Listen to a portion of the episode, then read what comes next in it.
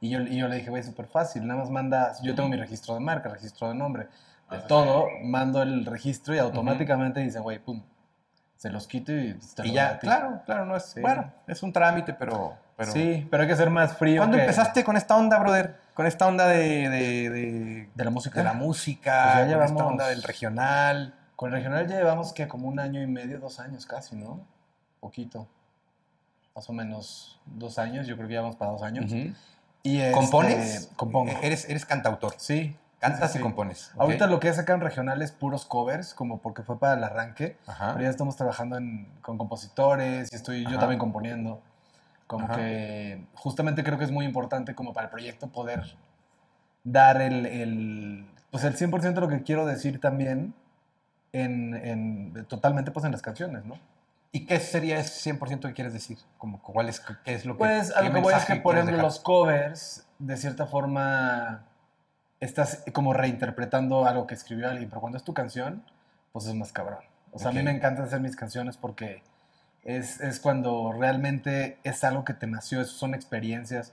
Yo tengo muchas canciones eh, en otros géneros, en pop, en reggaetón, que he hecho antes de, de lo regional, y pues son canciones que siempre me recuerdan esos momentos. Ok. Entonces, pues eso es más especial, yo creo. Entonces, eh, ahorita ya te digo, estamos para el siguiente disco, estamos trabajando en muchas inéditas y está muy padre porque, eh, no sé, pues es como hablar con mi propia lengua. Ok. No, sobre, no, no nada más cantar lo que Sí, escribí. cantas e interpretas de manera natural, ¿no? Es, es- Sí, es- sí. es más Y natural. es como más, más tú, más lo que tú Ok. quieres decir. Aunque la canción Ok. te encante y la interpretes bien y todo, siempre estás interpretando algo que escribió alguien, que sintió alguien. Ok. Entonces, lo más cercano que puede pasar ahí es que pues tú sientes lo mismo o te identificas con la canción y así es lo que, lo que hacemos hasta ahora, lo que hemos hecho. Pero sí es importante. Es como decía un amigo, robar emociones, ¿no? robar emociones. Robamos emociones Sí, y yo me conecto con esa emoción Tal cual. y después transmito... Es como los actores, un poco más, ¿no? Un actor pues, aprende un, un guion. ¿Estudiaste algo de música? ¿Estudia, o te, te- No, el es- canto? ¿De dónde nace esa, No, esa beta? ¿De dónde nace esa, ese gusto por cantar, por el escenario, por el aplauso, por... Mm, Pues desde niño, yo desde niño era muy cuentero, era muy histriónico, me la pasaba ahí tratando de ser Ajá. actor. Ajá. eh, por hacerlo. Me encantaban las telenovelas mexicanas, obviamente. ¿Tienes alguna anécdota de pequeño, de algún momento así en tu familia? Pues de tengo algo en donde- mil, o sí? sea, tengo mil, mil. Ahor- Ahorita me- me- que me viene mucho a la mente puede ser una cuando hay un video por ahí que salgo en patineta, que los reyes me trajeron una patineta, Ajá. a huevo querían regalarme pistolas, metralletas y yo quería Barbies, ¿no? Entonces me llega la patineta y está cagadísimo porque salgo yo en el video andando en patineta y de repente no me doy cuenta que me están grabando y es como que choco y me tiro el piso y, y empiezo a cantar una canción de Lucía Méndez de una telenovela del momento y era como que según yo estaba como actuando la telenovela y pues es, es como muy chistoso porque desde niño, desde chavito yo siempre dije como que quiero ser cantante, Ajá. quiero ser artista. ¿Y, el, y la parte femenina muy desarrollada. La parte femenina siempre sí, Súper muy- desarrollada. Sí, sí. ¿Crees que tenga que ver por una buena relación con tu madre o, o- o todo lo contrario? No, yo creo que no sé si tenga que ver, pero seguramente por una buena. Una buena relación. Sí, es que sí. pueden ser dos cosas. Puede ser que la gente tenga una pésima relación con su madre Mm. y que de pronto idealice a una mamá perfecta, entonces busque como esa parte femenina en él. Pero en el caso tuyo es todo lo contrario. Tuviste No. una mamá con la que te conectabas más, Sí. tuviste una mamá con la que... Sí, pues mi mamá me enseñó a coser. Y que, que es realmente en lo que... Yo siempre quise ser cantante. Y sin embargo, cuando me vine a vivir a- aquí a México, a Ciudad de México, Ajá. eh, ¿Y, y entonces de dónde eres? de Cuernavaca. Ok, Soy de- de Morelos. Morelos. Ok. Entonces yo soy de Morelos, me vengo a, a- a México a tratar de luchar y tratar de ser cantante y tratar de tomar clases de canto y ver cómo le hago.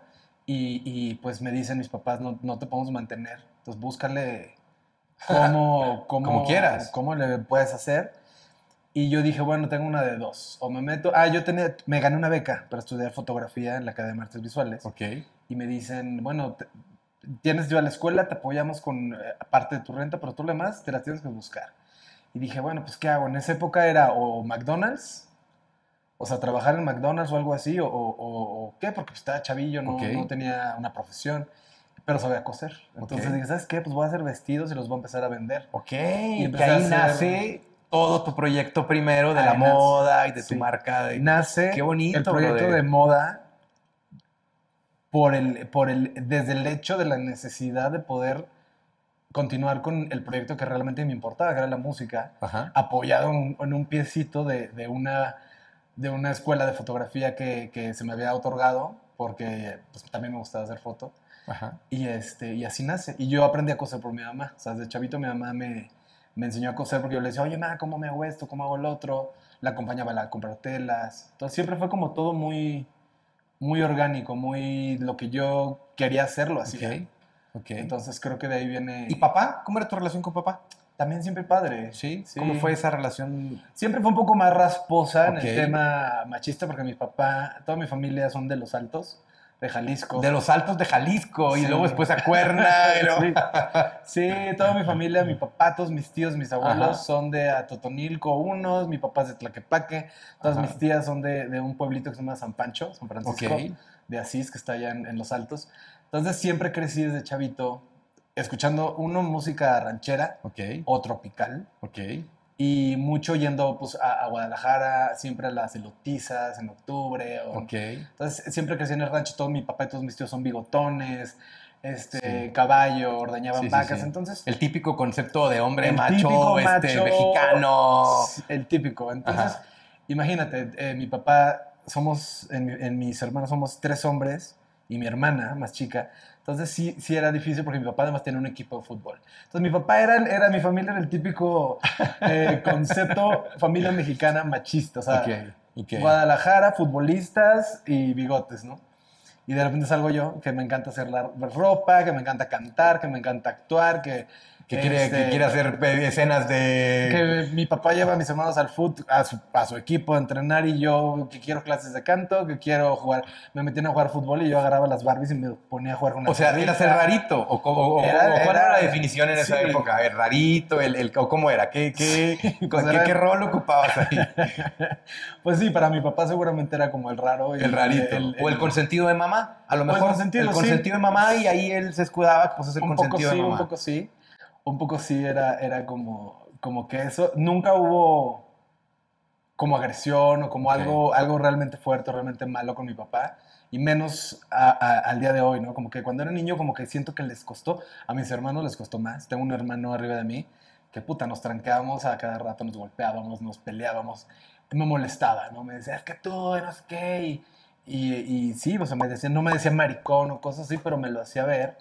Y con el tiempo fuimos creciendo y ya eh, cuando ya se da el entendimiento de que, ah, güey, perdóname porque yo te molestaba porque no entendía Ajá. que era ser gay o que Ok. tú eras gay o que o qué onda. Entonces Ajá. yo automáticamente te molestaba. Mi papá nunca, mi papá siempre fue muy, muy buena onda, muy apoyador, pero sí, sí le costaba porque pues sí... Le rompiste todos los paradigmas. Le rompí todos los paradigmas todos. a él, a la familia y a los ¿Y amigos. qué número de hermano eras? O sea, el tercer, sándwich, el tercero. el tercero. ok. El rebelde, el que ok, llegué así a romper, que dije, y luego abajo de ti una hermana. abajo de mi hermano. Una hermana, o sea, dos hombres Sí. que no les quedó otra más que acatar la regla de papá, Sí. ¿no? Y luego tú, que tu mamá dijo, yo lo protejo, déjenme a mí, porque aquello, o sea, es como... Y luego llegó tu hermana. ¿Cuántos años son de diferencia? Seis. Tú eh, de ti a tu hermana. Sí, sí. Cuando nació tu hermana, ¿hubo un cambio en tu relación con tu mamá? ¿O, o- O sí, hubo un cambio eh, con todos, yo creo, porque yo era como, siempre dicen que yo era como la niña en el momento del... Y familia. llegó la niña, güey. ¿Qué pedo con entonces ahí Sí, sí? porque además siempre la buscaron. Hubo un desplazamiento, ¿no? Sí, éramos tres hermanos y era como el hombre y luego otro y luego, bueno, el tercero a veces sale niña, ¡pum! salgo yo. Y ya después pues salió mi hermana de Chiripa y, y sí hubo como ese desplazamiento. Te digo, pues yo creo que es normal, ¿no? Como que nadie, no, no veo que, que obviamente no fue con malicia, yo creo que todos, todos nacen, eh, crecemos o las familias se van acoplando y se van Ajá. van sí. aprendiendo y estuvo chido, y, y- pero sí, sí fue duro, como que una etapa. Eh, yo me acuerdo de, de niño, que era más el incomprendido, por así decirlo, pero también eso creo que me llevó a ser quien soy, a ser súper rebelde, a hacer lo que quiera hacer, este, a no dejarme, el que me... O sea, yo jamás acepté un, tienes que jugar fútbol. Y yo, bueno, pues juego fútbol, pero sí tomo clases de canto el sábado. Ok. O sea, negociabas. Siempre para- negociaba Ok. y era muy eres bueno para el fucho o de perdida? Sí, sí soy bueno. Sí me ¿Qué gustan los deportes. Ya no mal, pero sí, sí, sí, le, sí, sí le pego, sí, le pego. También me pasaba que mi jefe me decía, pero es que juegas bien, juegas mejor que tus amigos, ¿y por qué no quieres jugar? Y yo, bueno, no me gusta, o sea, y, y yo, y sí me gusta el fútbol, lo que no me gustaba era la imposición, o sea, no me gustaba que tenía que jugar fútbol porque era hijo de Don Beto, el Ajá, ajá, ajá, director ajá, técnico del equipo de fútbol, entonces, Y tú querías revelarte todo lo que Yo- tuviera que ver con tu padre. todo. Hasta de la sexualidad. Y de todos. Yo Hasta de con, la con sexualidad. el mundo me quería revelar.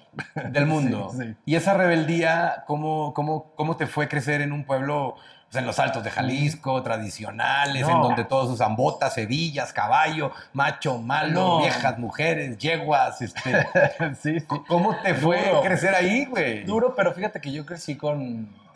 Yo crecí muy con la onda de. de. Yo era muy fan de niño, desde niño, de Gloria Trevi. Ok. Entonces, yo me acuerdo que era mi muleta de. O sea, fue tu fortaleza. Esa fue mi fortaleza, que yo decía, si Gloria Trevi dice que va a traer el pelo suelto y va a hacer lo que ella quiere hacer, yo también lo voy a hacer. Y si Gloria Trevi dice que recuerda que me tienes a mí y yo la tengo a ella. Entonces, como que, como que siempre fui muy Gloria Trevi, muy rebelde y muy... Me vale, yo voy a hacer lo que yo quiera. Entonces, Ok. este, eso yo creo que es lo que me ha llevado a hacer muchas cosas. Inclusive, ya déjate del pueblo, déjate de Cuernavaca o Guadalajara, donde sea. Simplemente en la vida la gente te quiere encasillar y quiere que tú hagas algo nada más. O sea, te dice, tú eres cantante, pero solo eres cantante. O eres diseñador, pero eres diseñador. ¿Pero. ¿Por qué si eres diseñador Sí, sí, y vistes artistas y te va muy bien, ¿por qué quieres cantar? ¿No? Y yo, yo sí, digo, sí. bueno, es que el artista, los artistas, yo creo que nos gusta hacer de todo. O sea, a un Dalí no le decían, no, tú nada más puedes pintar. O sea, Ok. hacía de todo. Entonces, eh, Mencionaste a Dalí. Uno, mi quinto hijo se llama ah, ¿a Dalí. poco? Acabo de ir a, Dalí, así se llama. ¿A Figueres? ¿A dónde fuiste? a- ¿cómo se llama? ¿Estuviste en España? En España, Ajá. donde tiene su casa en una En Figueres o en Stuttgart. No, a... En Es que se me fue el nombre ahorita. Cadaqués. Cadaqués. Tienes toda la razón. Ahí es donde de el, viento de levante le soplaba y dicen que ahí se volvió loco porque Exacto. todo mundo se metía cuando llegaba el viento de levante. ¿Sabes lo que es el viento de levante? Sí, sí, sí. Es el viento de. Arabia, es el viento que viene del desierto de Arabia, del desierto del Sahara y que trae arena y es un viento que viene a ciertas velocidades. Pues seguramente, porque su casa está Y Dalí loca. se ponía en el balcón a que le pegara el viento de levante y decían que el güey se volvió loco por el Me viento. encanta. Es- es- Qué es- gran personaje, ¿no? personajazo. Sí, sí, Y sí. creo que, te digo, yo creo que los artistas eso somos, ¿no? O sea, hacemos de todo. Como que no, no, nos, no nos detiene nada. O sea, si queremos hacer algo, lo hacemos. Ay, Ok. Está llorando un perrito. ¿Es un perro de verdad o qué? yo creo que sí lo andan. ¿Es un perro de verdad? Sí. ¿Por qué lloras, perrito? vamos, a, vamos a pasarle para acá, hermano, vente. Ya empezamos, pero, pero no te preocupes, aquí vamos a, vamos a continuar.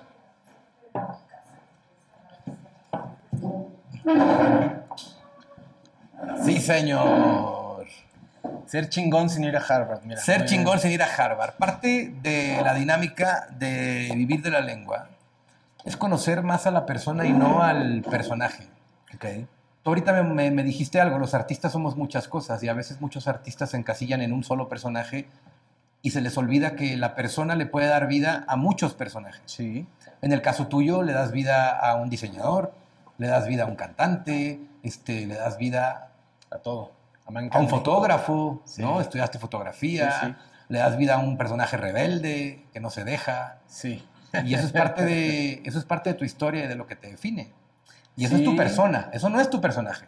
Es lo que te iba a decir. Eh, fíjate que a mí muchas veces me, me- me pasa que dicen, es que tú eres, te, tienes que ser de una manera como diseñador, tienes que ser muy nice, eh, muy chic. ¿Y por qué quieres cantar regional, no? Si eso no va con tu con el estatus. Y la verdad, mi única respuesta, lo- mi- el único entendimiento que tengo al respecto es, pues es que yo soy como soy. O sea, no es que quiera hacer eso, o no es que quiera portarme así, o no es que quiera ser diseñador, o quiera ser fotógrafo. Lo soy. Entonces, yo creo que a veces es un poco difícil explicar, pero Man Candy como tal pues no es como un personaje, qué? sino ¿Por es que qué? soy yo, ¿Por qué, por qué tu nombre? Man Candy. ¿El, el hombre dulce? el hombre dulce. El hombre dulce, esa Sí. es la, la- definición. Y ese es tú, a ver, déjame, eso, ese es tú, te, te lo has puesto en tus dedos como un tatuaje y lo un pones así. tatuaje espacial. Man Candy. O sea, eres un hombre dulce, que tiene mucho que ver con este lado femenino Sí. despertado por tu madre, ¿no? Desde muy temprana Sí. edad. Fíjate que puse Man Candy porque cuando yo empecé en la moda, como que casualmente no estaba de moda poner tu nombre como diseñador, como que eso ya era viejo. Como que los diseñadores que, No era que- cool. que ponían su nombre. No era lo cool. No era lo cool, era como. Eran los, que querían ser como los otros que ya no sí, iban a poder. Gianni Versace, ¿no? Entonces Claro. ya en ese momento ya a lo mejor ya no era Gianni Versace, sino era Versace. Ajá, O, o ya no era Giorgio Armani, sino era Sí. Armani. ajá. Entonces, todos mis amigos y todos los de la onda en la moda, dije, todos tienen nombres de marcas y era, muy, era más divertido. Y yo busqué y busqué y dije, bueno, yo- eh, mi nombre pues es Andrés Jiménez. Es un nombre bastante aburrido, según yo.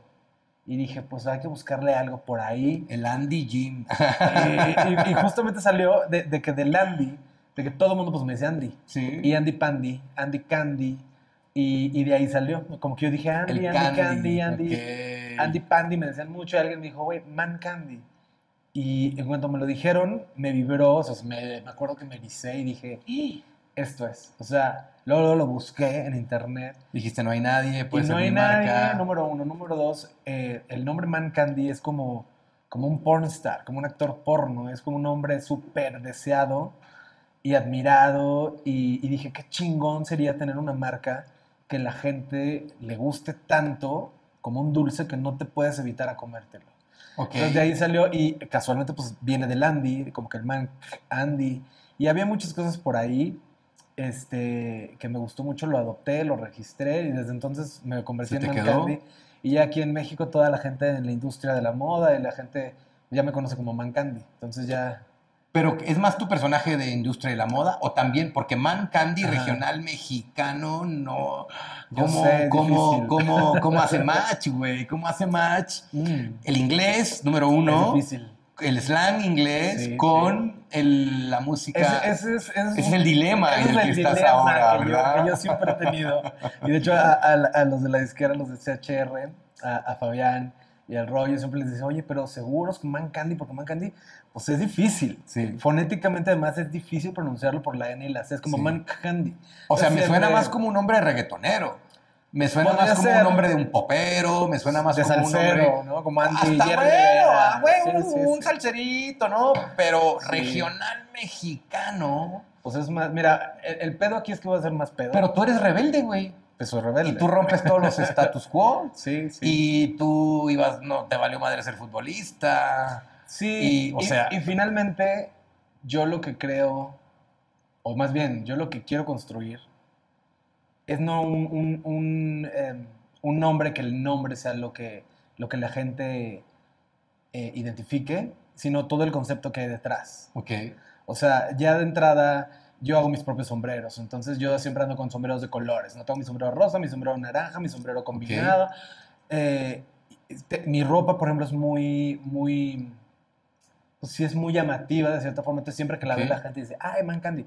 Entonces, quieras que no, es difícil, pero yo creo que la gente lo va, lo va a terminar, creo que es mi trabajo el hacer que se lo aprendan, y así como hay nombres Sí, raros en la industria, Sí, sí, sí. eh, que digan, bueno, pues sí, él es el Man Candy, ¿no? Ajá. Y ya, ya si no, le cambiaremos a, al Man O al Candy. o al Candy. Cualquiera, Sí, de las sí. dos, cualquiera de las dos interpretaciones. Sí, Y salió también muy natural, fue como, ¿cómo le te ponemos nombre artístico? Pues tu nombre de, de, de como te conoce todo el mundo. Entonces, Andy es, tu- es tus cuates. es mis cuates. Pues es tu mira, que ya, mira que ya todo el mundo me dice man.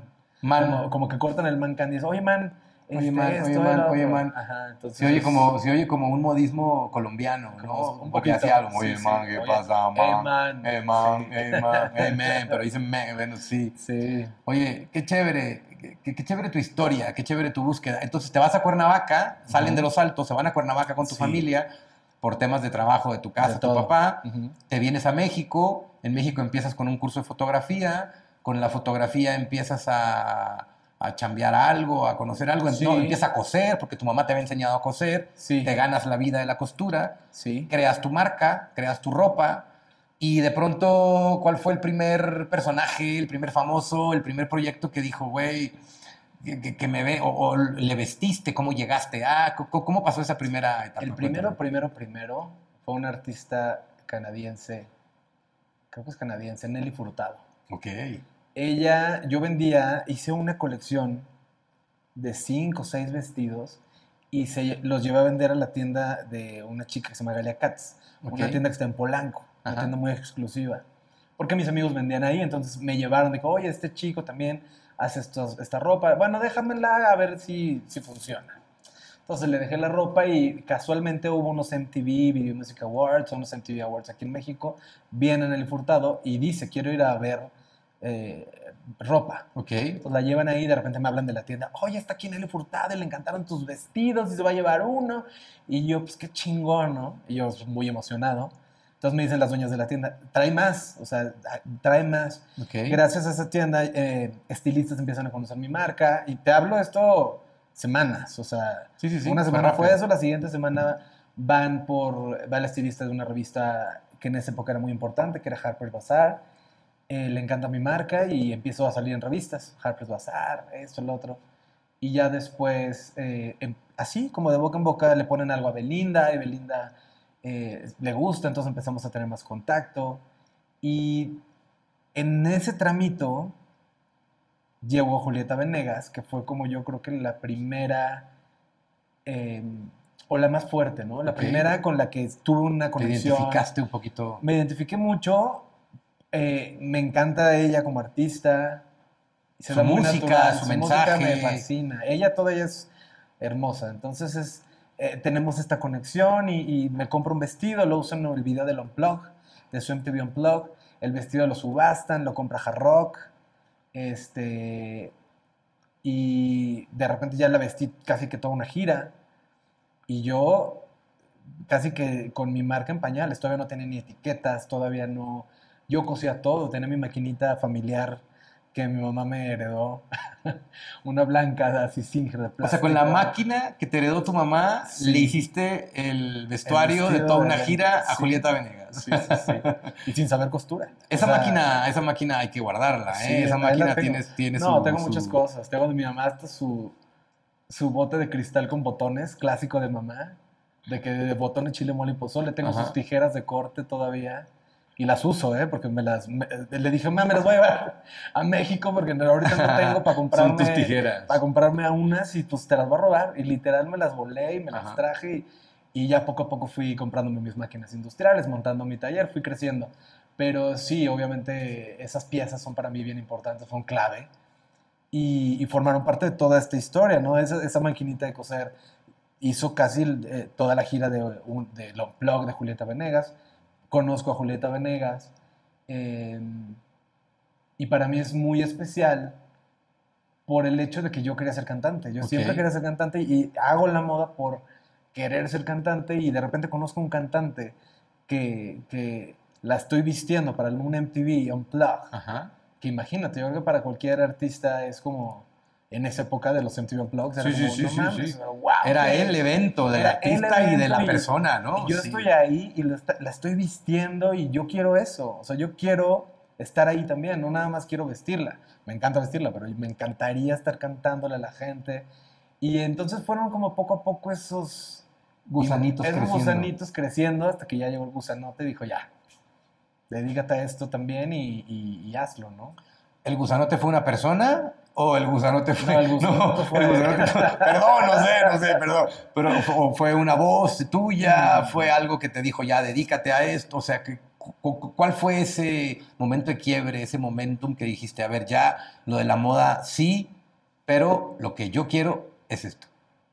Fíjate que yo sabía, como en mi intuición, que tarde o temprano lo iba a hacer.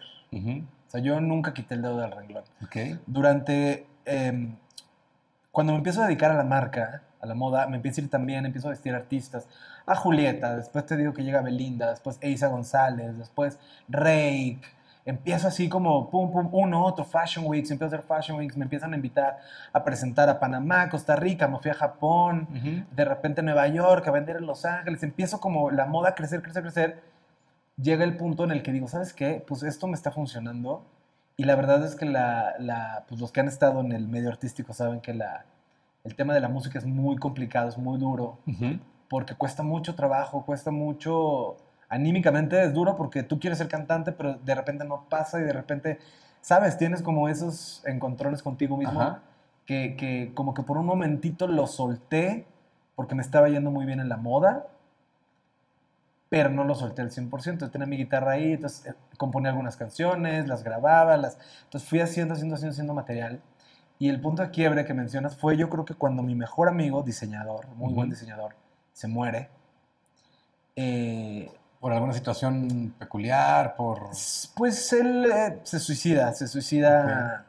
Es el tercero de mis amigos que se, que se, que se van que- solos. Que se van solos, que se van por su decisión. Te digo que está cabrón el medio artístico y el medio de la moda también.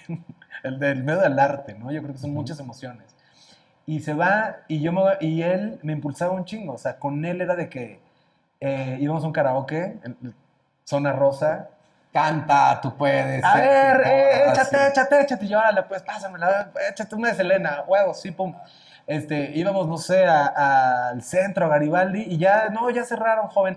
Abran el car él va a cantar. Me ponía a cantar y me obligaba, y yo de cierta forma soy penoso, o sea, soy abierto para platicar eso, pero Ajá. en esos temas. Sea, eres extrovertido cuando hay público, pero introvertido en tu mundo, Sí. en, en tu mundo personal. En tu Andy es introvertido. Sí, es introvertido.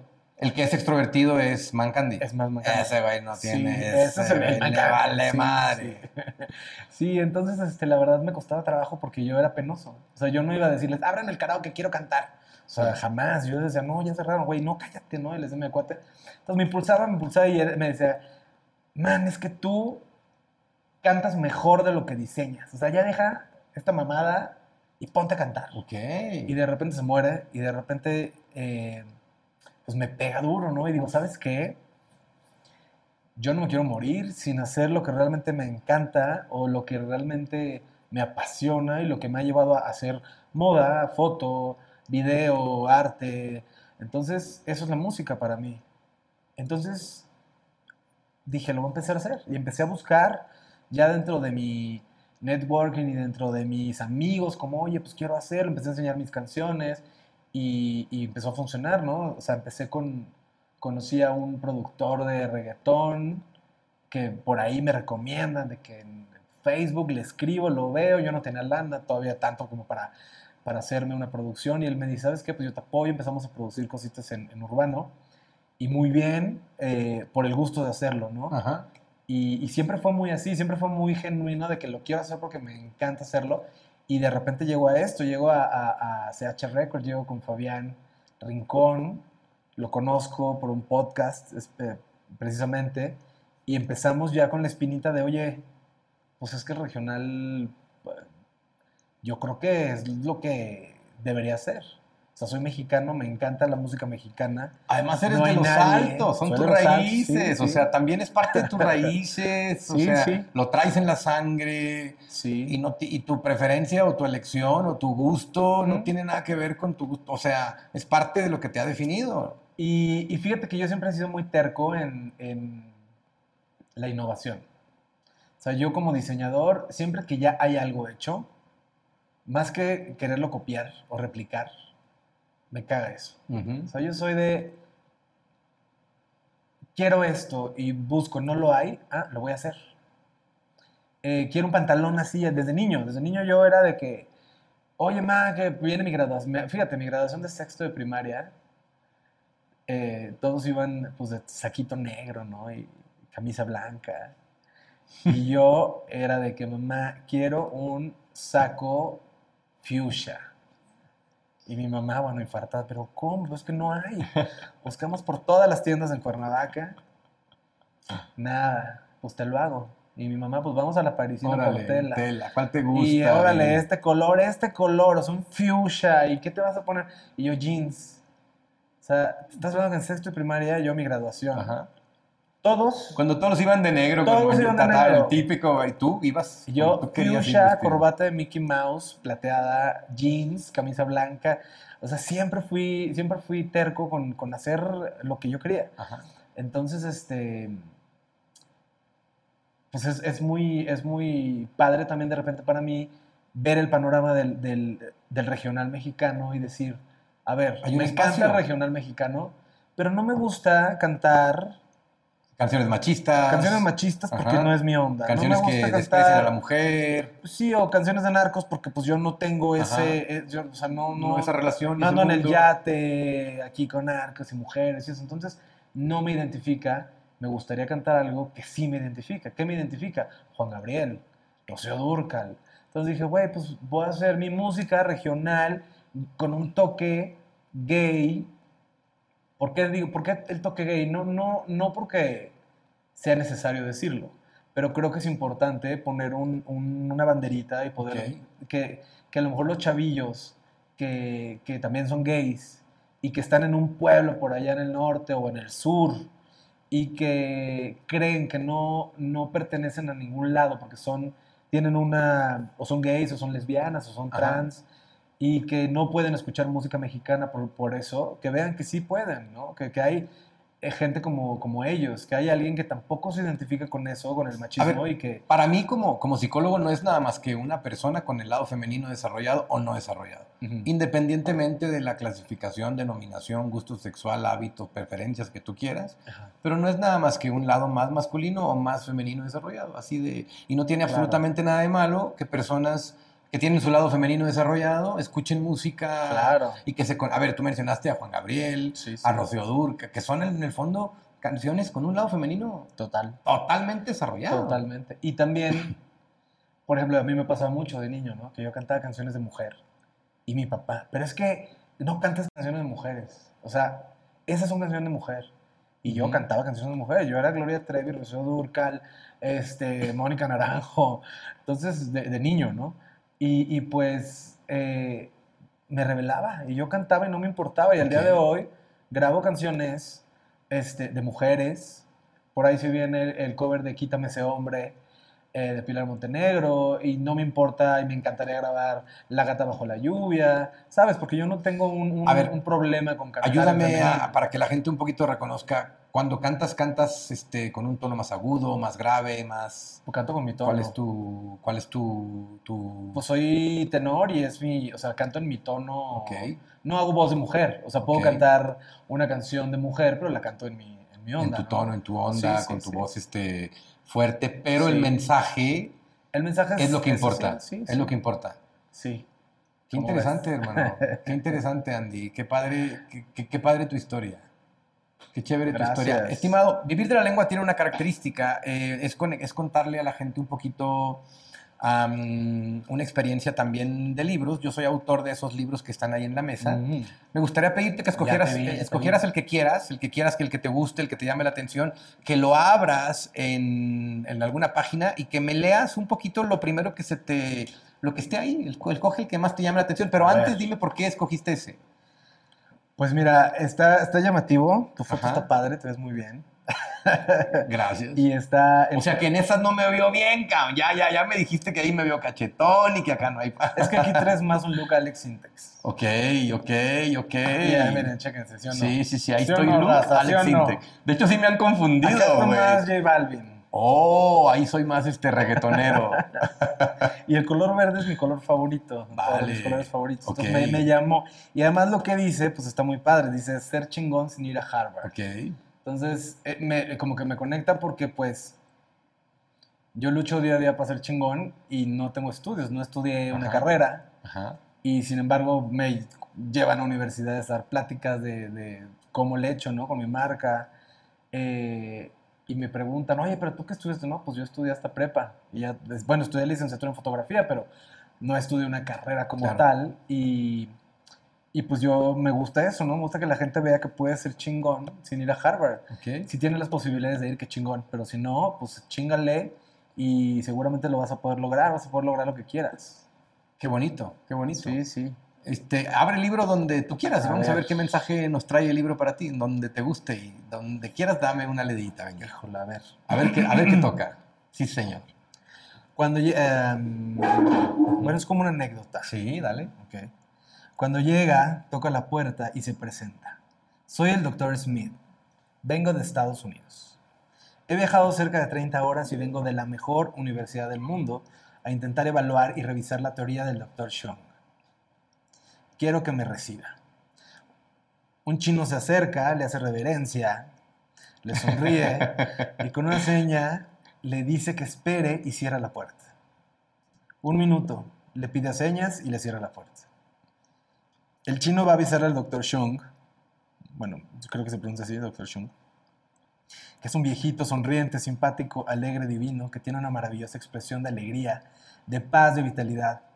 Parece que tiene un niño en su interior, porque en la mayoría de los arquetipos actuales la felicidad, el éxito, la realización personal tienen que ver con la alegría de un niño. Piénsenlo, es algo bien interesante. Incluso la mayoría de, de las ideologías religiosas propone en sus principios espirituales que una de las formas de alcanzar los máximos niveles de realización espiritual es siendo como un niño. Es extraordinario. ¿Cómo ven? ¿Qué piensas de eso? Me encanta y viene del color con vino. Te tocó el color. Me tocó el color, todo, ¿qué- qué- todo, ¿Qué, todo. piensas de esa, de esa interpretación de ser como niño, como un max, como un nivel espiritual? Pues, me encanta. Creo que, creo que no debemos perder, ¿no? Ese niño. Ese niño. Yo creo que tú eres un niñote. Yo creo que soy un niño. Andy, eres un niñote en el cuerpo, este, de, de- Sí, sí, soy en el cuerpo de niñote. un hombre, güey. De repente medio amargado, no te creas, pero sí, sí soy niño. ¿Por qué medio amargado? No, pues soy, de- soy muy... Soy un niñote, pero desde niño yo siempre he sido muy perfeccionista. Ok. Entonces me, yo quiero que siempre todo salga lo mejor posible. Cuido mucho los detalles. Entonces de repente me frustro, me enojo conmigo mismo. Y desde niño he sido así, me acuerdo perfecto. Siempre me decían los doctores o mi mamá, es que te vas a enfermar por tanto fuego. ¿Y te has por tanto-". enfermado? Digo, pues me he enfermado, pero me he aliviado. Procesos que de estómago. De estómago, garganta. Siempre mucho garganta porque era... Siempre me decían de todos los doctores, es que di, o sea... Habla lo que es- tienes que decir, no te lo quedes. Ah, eh, pero más que eso, creo que hablaba de más. Entonces me decía, es que luego te arrepientes de, de ser tan, Ah, ok, tan, decir tan, tan duro las cosas y de repente digo, chi, no lo hubiera dicho eso. Ok, ok. o sea, sí soy muy sobreexpresivo tal vez en- cuando me enojo. Pero sí, eh, no hay que dejar de ser niños, creo que es importante. Y creo que, no sé tú qué piensas, pero yo creo que el pedo es que el- eh, la sociedad, el mundo, la vida, que no es su culpa, pero es eh, cierta parte sí, como que va matando a ese niño. Como que te Ok. va diciendo, no Ok. cantes canciones de mujer porque tú no eres mujer. Ok. O no hagas esto, no uses rosa. Entonces, ese niño se va volviendo... En este caso tuyo hay una niña ahí. ¿Podría ser? ¿Tú podrías Pues- definir como que tu niño interior es como una niña? ¿Tú lo, No. lo percibes así? ¿No? ¿Sigue siendo niño? No, yo siempre, siempre fui niño. Y de hecho me gusta mucho, el- o sea, soy un gay, pero me gusta mucho el look varonil. Me gusta mucho, o sea, los chavos me gusta que sean, pues, o sea, o sea, look Ajá. hombre varonil, este. Sin embargo, pues sí, le joteo y tengo mi, mi lado femenino y no tengo pedo en, en- en sacarlo. O sea, en decirlo, ah, pues si veo una peluca y se me antoja ponerme, me la pongo, ¿no? Si me quiero vestir de rosa, o si un día me quiero pon- poner un, eh, ropa de mujer, me la pongo. Yo empecé en la moda así. Empecé en la moda haciendo ropa porque justo no había la ropa que yo quería o no me alcanzaba, ¿no? Mis papás no tenían lana para comprarme lo que a mí me gustaba, que yo decía, quiero un saco rosa, pues solamente a lo mejor en Versace. Ajá. Y pues no había lana y me lo hacía. eh, y así hasta el día de hoy. Yo iba y me compraba ropa de mujer porque no había ropa de hombre que me gustara. Me hizo, Entonces, me hizo mucho clic ese momento de tu mamá Ajá, acompañándote en sexto de primaria sí.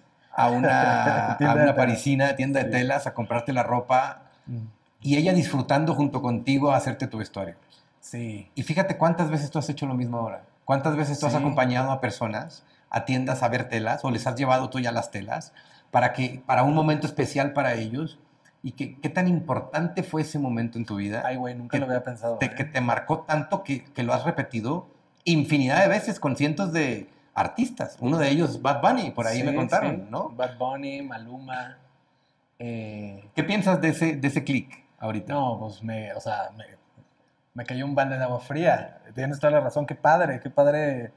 Nunca lo había pensado así, pero totalmente. Yo, lo que siempre he dicho es que me siento bien afortunado que mis papás, a pesar de todo y, y- la, la- no queriendo, pero pues cediendo, me dejaban ser yo y me ayudaban, como tú dices, sí, qué padre. Yo me acuerdo, uno de los recuerdos más bonitos de mi vida, que te puedo decir visualmente, yo soy muy visual, todos mis recuerdos, todo es como, siempre que platico. Colores, ¿no? Muy- muy colorido. Muy colorido y muy de imágenes. O O sea, yo veo mi vida como una película, como una película, y siempre que platico como de mis inicios en la moda, me llega a la mente un día en Parisina, soleado, y estar caminando entre telas y las telas encima de mí. Me encantaba perderme en las telas y cuando acompañaba a mi mamá. Y es una imagen que tengo bien, bien guardada.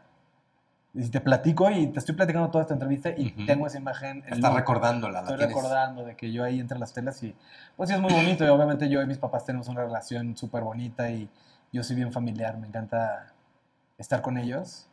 Soy muy apapachador también, entonces siempre llego y los abrazo y soy como, estoy ahí como, como, digo en mi casa, cuando estamos afuera me da un poco de pena, pero, pero soy muy apapachador y me encanta y, y les agradezco mucho, ¿no? O sea, estoy bien agradecido con ellos por todo lo que, lo, lo que me han dado, o sea, por todo Qué lo- bonito. mucho poquito, pero que, que ha sido de todo corazón y que me ha llevado a ser yo mismo y a hacer lo que yo quiera hacer. ¿Crees que eh, a tu edad, Andy, has tocado la autorrealización? Yo- Estás ahorita en, un- en una etapa de reconstruirte, tu marca personal. Man Candy ahora está en el proceso de regional mexicano, con su propia música, con sus propias letras. Pero ¿te- Yo- te- ¿sientes que has tocado ese nivel de autorrealización? Yo creo que sí. Es decir, ¿has hecho más de lo que te imaginaste que algún día ibas a Sí, hacer? Sí, sí, sí, totalmente. Al día de hoy, yo me imagino, o sea, te juro que estoy cosiendo, estoy haciendo cosas y digo, o sea, qué chingón que la gente compra mis mamadas. O sea, cómo que se me ocurre hacer un pantalón con hoyos y, y que, y que Y que hay alguien que se lo quiere que- poner, güey, y que lo lo luce, coma y que les y además caro, los hijos de la Sí, mañana, ¿no? Sí, sí, para mí es, es- Sí, yo siento que he hecho mucho más de lo que, lo que me imaginaba. Quizá no ha sido la autorrealización que yo me imaginaba de niño, porque Ok. yo desde niño, te digo, yo desde niño me veía cantante, artista, cantando. Ujú. Y creo que ese, ese toquecito lo, lo sigo trabajando y sigo aquí con el dedo en el renglón y chingándolo porque, porque me apasiona y me encanta. Me encanta cantar, me encanta estar en el escenario. Y ¿Crees que, que eres adicto al aplauso? ¿A la atención? No, fíjate que no soy adicto al aplauso ni a la atención. Eso es lo que menos me importa. A lo que soy adicto es a cantar. O sea, me encanta por ponerme en el escenario y cantar, ¿Qué escucharme. te provoca cantar? ¿Qué, qué- qué es lo que pasa en ti cuando cantas? Pues me encanta. Ay, sí. Me encanta. no sé, simplemente creo que en ese momento, eh, cuando estás en el escenario y escuchas tu voz, yo escucho mi voz en, en las bocinas y Ajá. ese rollo, es como si todo se pusiera negro. ¿Sabes? Como que... Y, solo escucho mi voz. Solo veo negro y mi voz.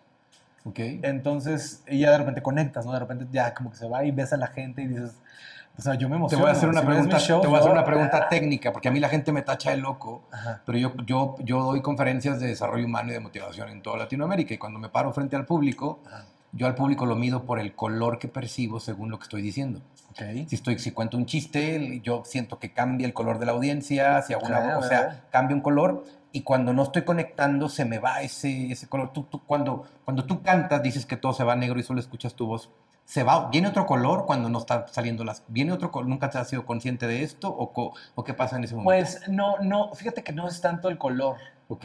Me- Se va negro, creo yo, pero es un negro como de un negro de, de un vacío, como si Ok. estuviera en un Como de ausencia y, de, y solo tú en el escenario. Sí. Como un seguidor enfocándote solo a ti y todo lo demás negro alrededor. Y generalmente también lo que pasa es que, bueno, esto es muy literal, porque cuando cantas y sobre todo en las noches, están los reflectores y de repente te ves negro, o sea, ves negro y ves las luces.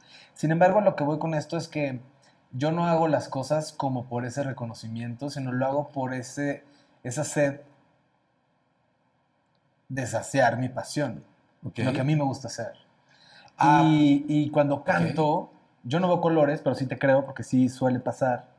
Te digo, yo veo fotos, yo veo imágenes y para mí es bien chistoso porque yo, no sé si te ha pasado, pero yo me pongo en cámara lenta, o sea, yo veo Ajá, todo como, ajá, como ajá, cámara lenta y hasta estoy cantando y estoy pensando, ay, a ver, Ajá. no, acá, y ta, ta, ta, o sea, estoy como, como... Sí. Pero me encanta, o sea, es como que me apasiona muchísimo, me apasiona De hecho, un chingo. yo les digo a la gente que la gente cuando yo doy una conferencia arriba del escenario no escucha el presente, escucha el pasado.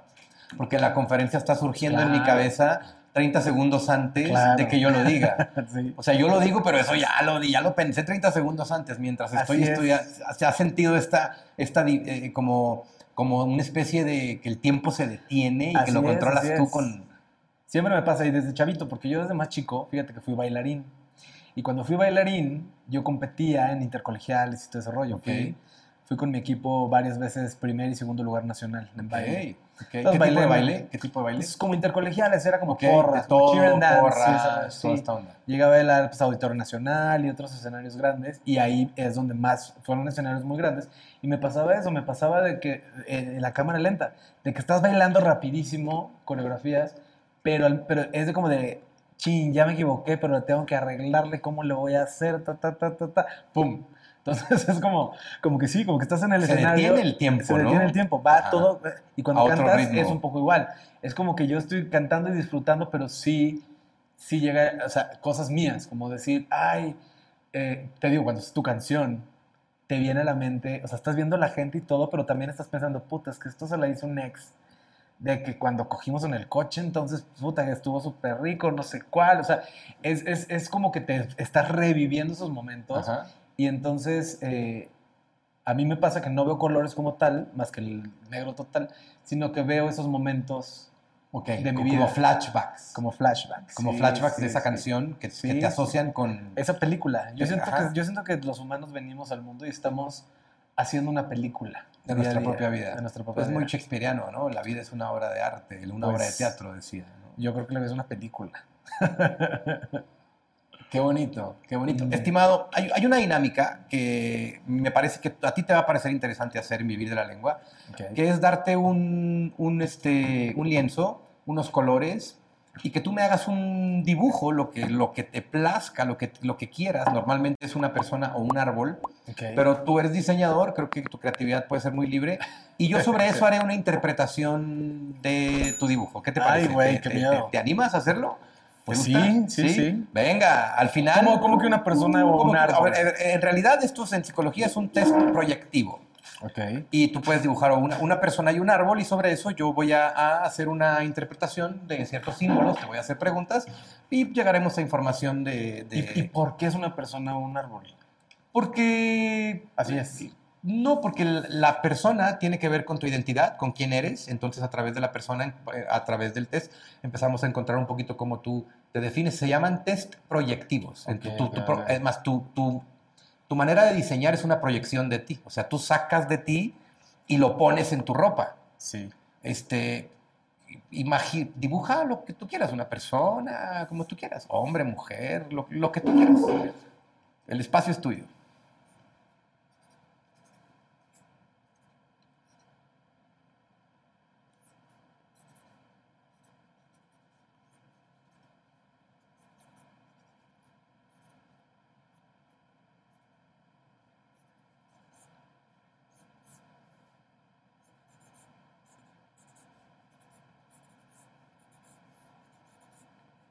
¿Tienes algún ritual para diseñar? No, ¿No? siempre es como súper... ¿Orgánico? Súper lo que orgánico. nace, ¿sí? Sí, yo, mi inspiración siempre viene, creo yo, de la calle. Y me encanta cuando voy al centro a buscar materiales, a ver telas, Ok. a ver hilos, este... Y entonces veo cosas que me inspiran y digo, ay, quiero hacer algo así. Entonces, es- siempre es como muy, muy, Natural, muy orgánico. natural. Sí, Más sí. bien eres una persona hipersensible, que con tus sentimientos, con, con tus sentidos, perdón, te inspiras, te conectas. Sí, ¿Qué mes naciste, estimado? noviembre, Noviembre. 25 de noviembre. 25 de noviembre.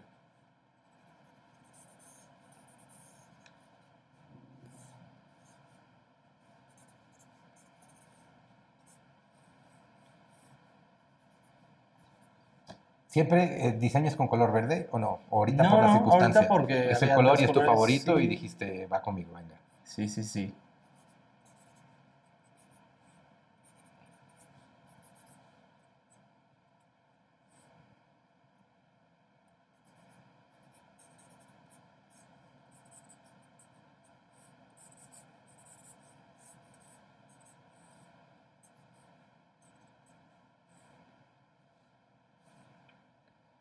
Ahí está. Ahí está. Listo. ¿Le puedes poner tu firma?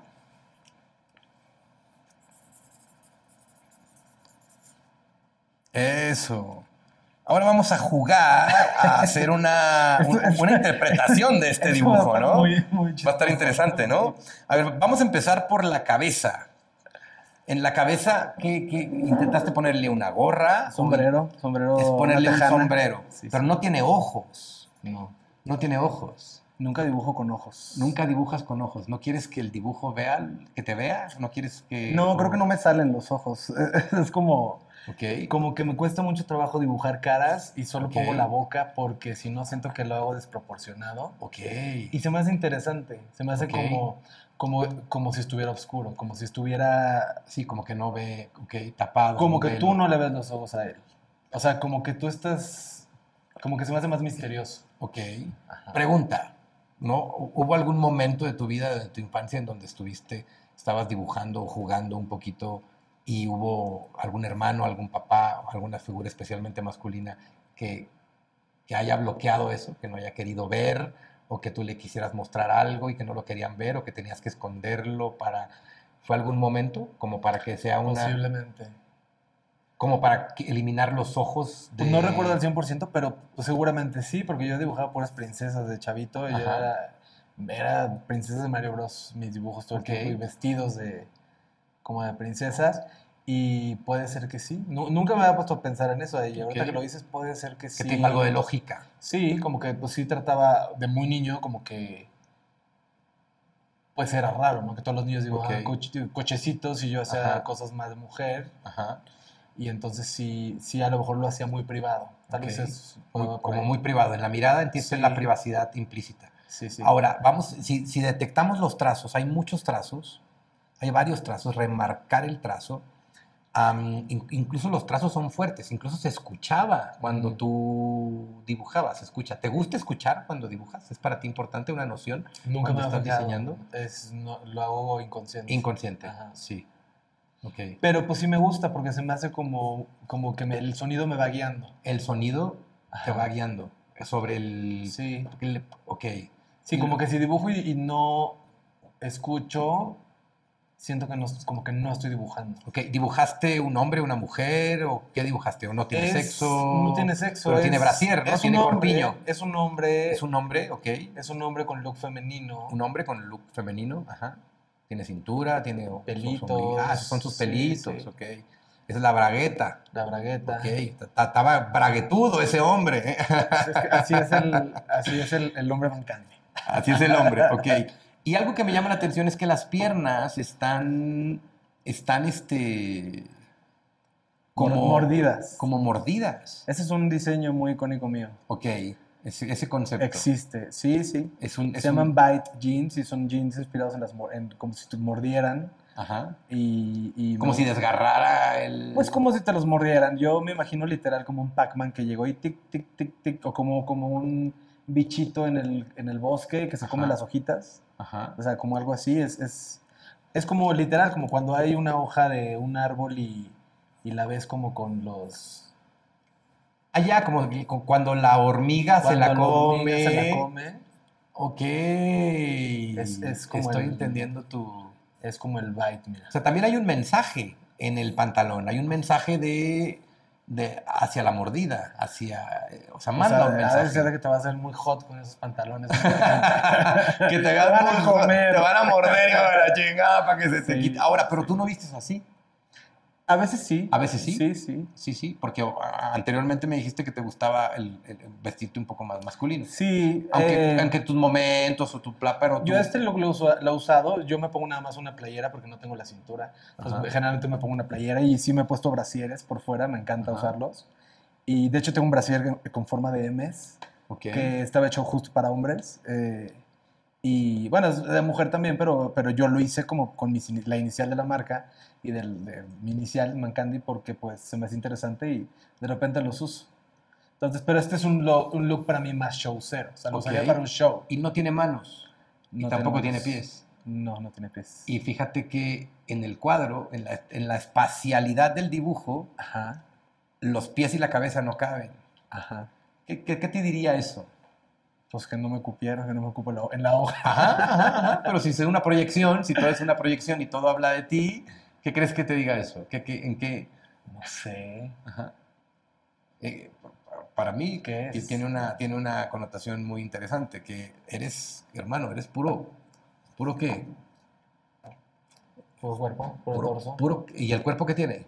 De el cuerpo se- está característico Carne. de que la carne que es instinto. Instinto. O sea, la razón y la cabeza hasta la tapas y que no vea. Mm, ¿Sí? Los pies, que es la realidad, No existen. no existe, cabrón. En ti Sí. la realidad no existe. No. La realidad es un invento.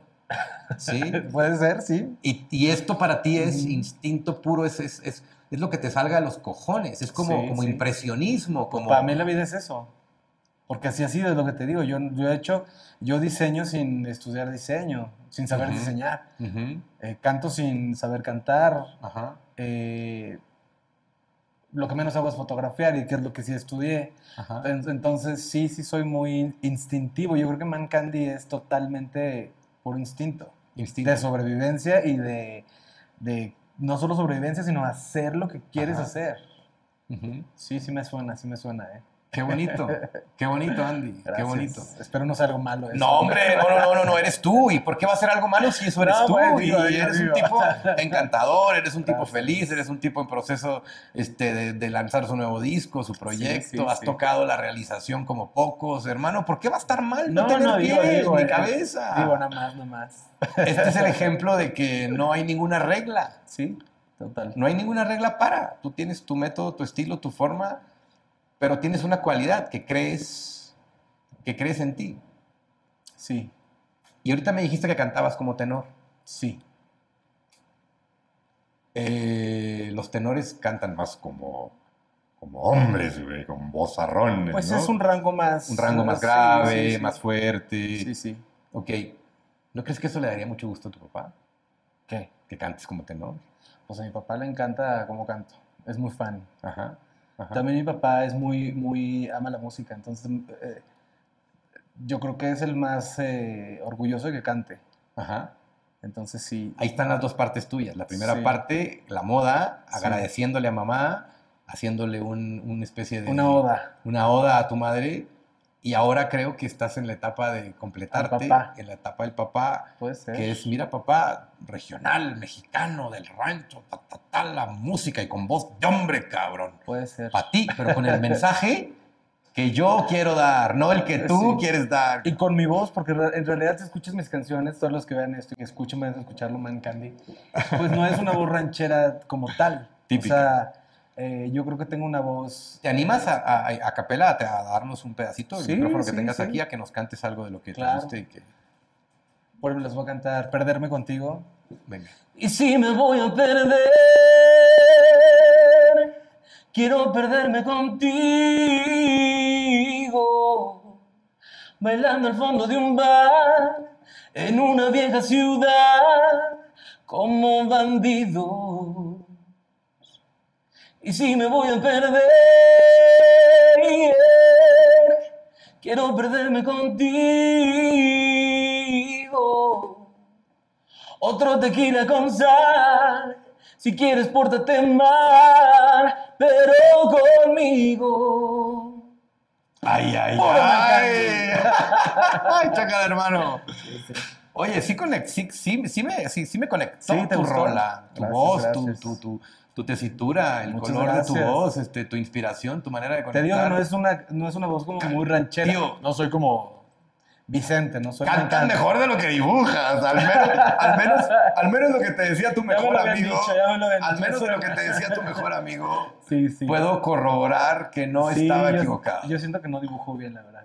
Diseñar sí, sí me gusta y sí, sí lo hago bien porque es otra idea, es otra onda. Dibujar sí, sí, Qué chévere. sí siento que no soy tan bueno. Qué chévere. Andy, en este, en este programa, en Vivir de la Lengua, em, yo les pido a la gente un reto. Ok. Que me den dos minutos, tres minutos de sus mejores, su mejor discurso, speech de motivación. Es lo que yo hago. Yo me paro ante miles de personas Ok. y me paro y les doy motivación, inspiración, desarrollo humano. Y una parte del objetivo de este proyecto es que conec- conecten y conozcan un poquito de esta experiencia de motivar.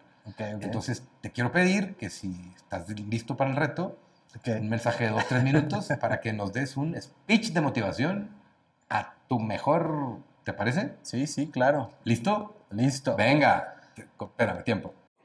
Pues este es un mensaje para todo aquel que ya perdió o que está perdiendo, que siente que está perdiendo el amor a la vida, al amor a lo que hace, al amor a, a su vida.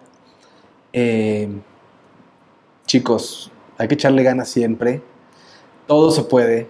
O sea, no hay, no hay problema tan malo ni, ni situación que no se pueda solucionar. Siempre, siempre llega la solución, siempre llega el momento, siempre llegan las personas.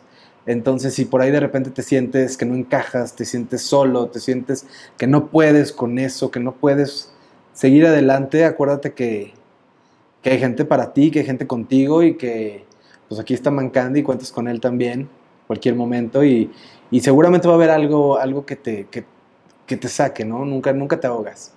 Eh, la vida es así, la vida son momentos, la vida son situaciones y altas y bajas. Yo creo que todos pasamos por eso, todos siempre, a veces nos toca estar abajo y a veces nos toca estar arriba y hay que disfrutar todo, hay que disfrutar cuando estás abajo porque eso creo yo que te enseña y te da la fortaleza de que cuando estés arriba eh, puedas disfrutarlo y sobre todo puedas apreciarlo, valorarlo y, y sea realmente tan bueno como, como, como tenga que ser.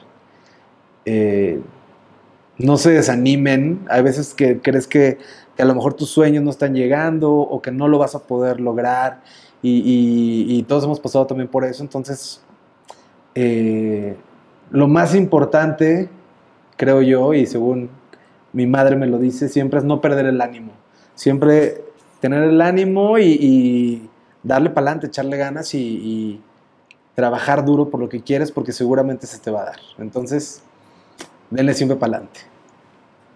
Tus manos, Man Candy. Venga. Y si me voy a perder, quiero perderme contigo. Sí, señor. Sigues disfrutando de este canal cuyo único objetivo es regalarte motivación e inspiración. Bailando al fondo de un bar, en una vieja ciudad, como bandidos. Y si me voy a perder, quiero perderme contigo.